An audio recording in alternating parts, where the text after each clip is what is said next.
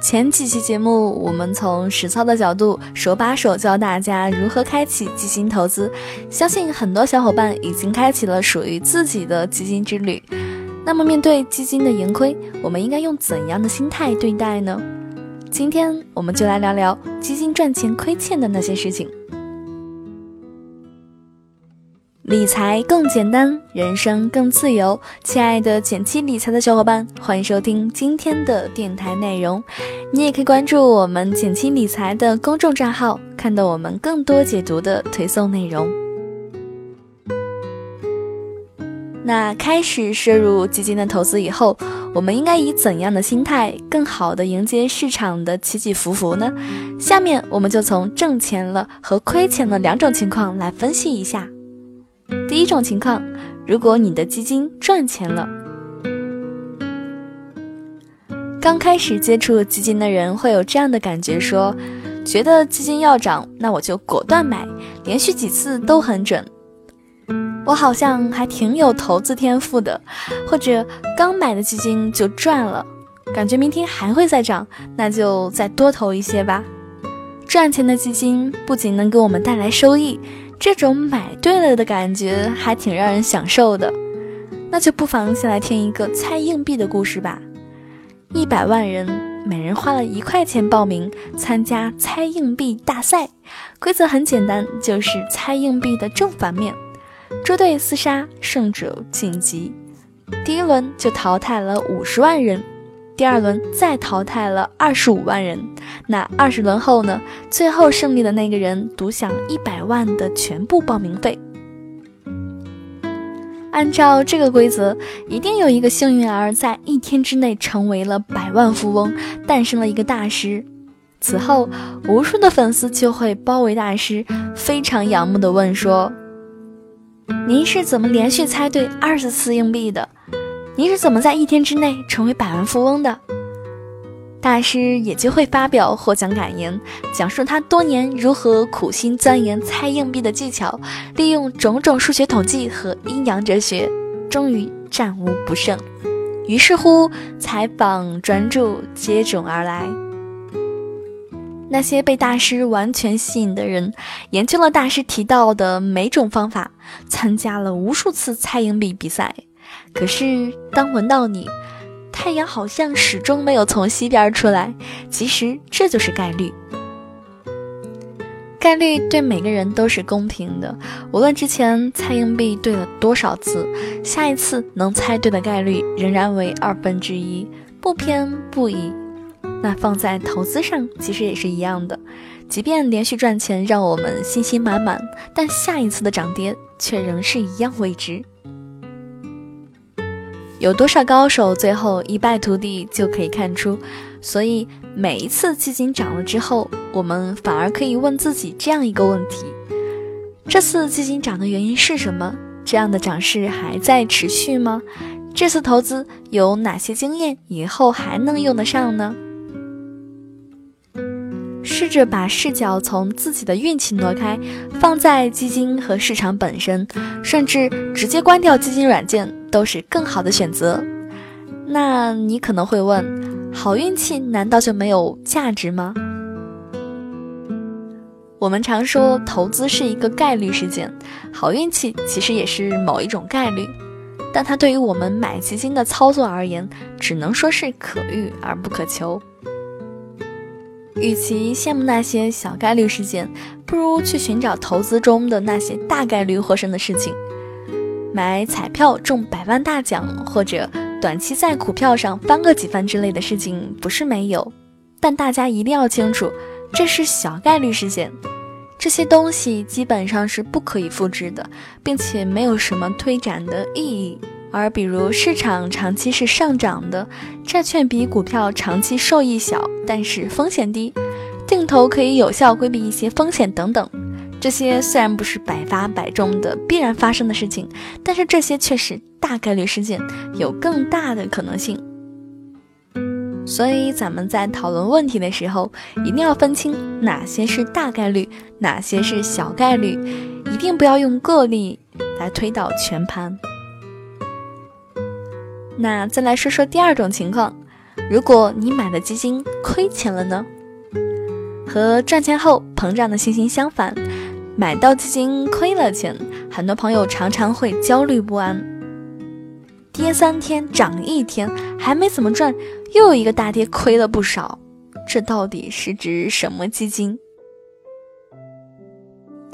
大家都不喜欢亏损的感觉，尤其是连续亏损，容易让我们陷入恐慌。是不是选错基金了？是不是买在高位了？等等。有涨有跌是市场的规律，但是真要说服自己去面对亏损，还真不是一个容易的事情。我们来讨论一个看似无聊的话题吧，那就是，到底咱们指望市场跌还是股市涨呢？好吧，我先承认，我也喜欢股市涨。可是看了很多书以后，发现大师们告诉我，你应该喜欢股市跌。在巴菲特还有彼得林奇的书里面，他们都说他们喜欢熊市，并且他们都举了一个类似的例子，说你现在是卖牛奶的，那你买母牛的时候，你是希望价格高还是价格低呢？或者你现在要买大衣，你喜欢布料的价格高还是低呢？换句话说，你现在买股票是为了以后卖出，那你买的时候是希望股票价格低还是高呢？是啊，这么一说，当然是希望买的时候价格低呀，也就是我们希望的是一个熊市，一个下跌的股市。股市下跌能买得更加便宜，这是一种不错的思考逻辑，但是好像和我们的常识相反。现在如果跌了，我不就是亏了吗？但是如果把时间拉长，这个问题也许会更加容易应对。市场会永远上涨吗？我们知道这不可能。同样的，市场会永远下跌吗？好像概率也不大。因此，对于会持续投资下去的我们，目光应该放得更加长一点。你要相信，你现在的投资是你这辈子最后一笔的投资了吗？不会的，我相信咱们走上这条路，就一定会走下去，或者说越陷越深，越投越多。因为要相信，我们的日子会越来越好，钱会越来越多的。也许你真的很难喜欢上亏损，但是慢慢习惯它，不讨厌它，你的投资也会更加的轻松。当然了，如果你实在是无法接受基金亏损，对这只基金已经越来越看不顺眼，不如就干脆换掉它好了。好心情才会有好的心态，也才会有真正的理财是为了理生活的好结果。另外，如果你的基金亏损了，其实和基金赚了也没有太多的区别，依旧可以问自己这个问题：这次基金跌的原因是什么？还会持续吗？这次投资有哪些教训？以后还能再用得上呢？现实生活中，我们还会常常遇到这样的情况：某大神说那只基金不错，你要不要买呢？在投资当中。我们难免会落入这样的找神陷阱，总想在好的时点买一只好的基金，最好能百发百中。市面上投资工具多种多样，投资方法更是多得数不清。但是在老 K 先生看来，买得好，买得巧，却不如你能守得住。我现在越来越感觉到，选基和选时都不是最关键的事情。买得好，买得巧，不如守得住。买入基金是第一步，卖出的价格才决定最后的收益。而在买入和卖出之间就是守。咱们面对太多的诱惑、贪婪和恐惧，投资是对咱们自己人性的考量，而咱们自己的人性到底还是有弱点的。买得好，买得巧。也许都可以通过某种技巧、某种工具、某种帮助来实现，即便不能实现，也有参考。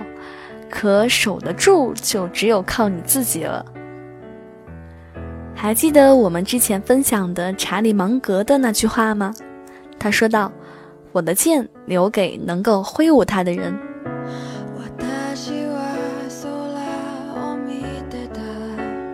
即便是把锋利的剑，若用不好，甚至有可能会反过来伤到自己。投资其实也是一样的，好的投资方法，不同的人来使用，往往也有人赚，有人亏，相去甚远。一旦对某个基金产生了兴趣，你可以用两个方面来测测和它真的是不是合适。第一，你了解这只基金吗？第二，你能守得住这只基金吗？总结一下今天的内容：面对基金的盈亏，我们应该掌握这样的心态：在基金赚钱时不沉迷幸运，在基金下跌时不慌不懊恼。在涨涨跌跌当中，守住财富，赚取长期收益。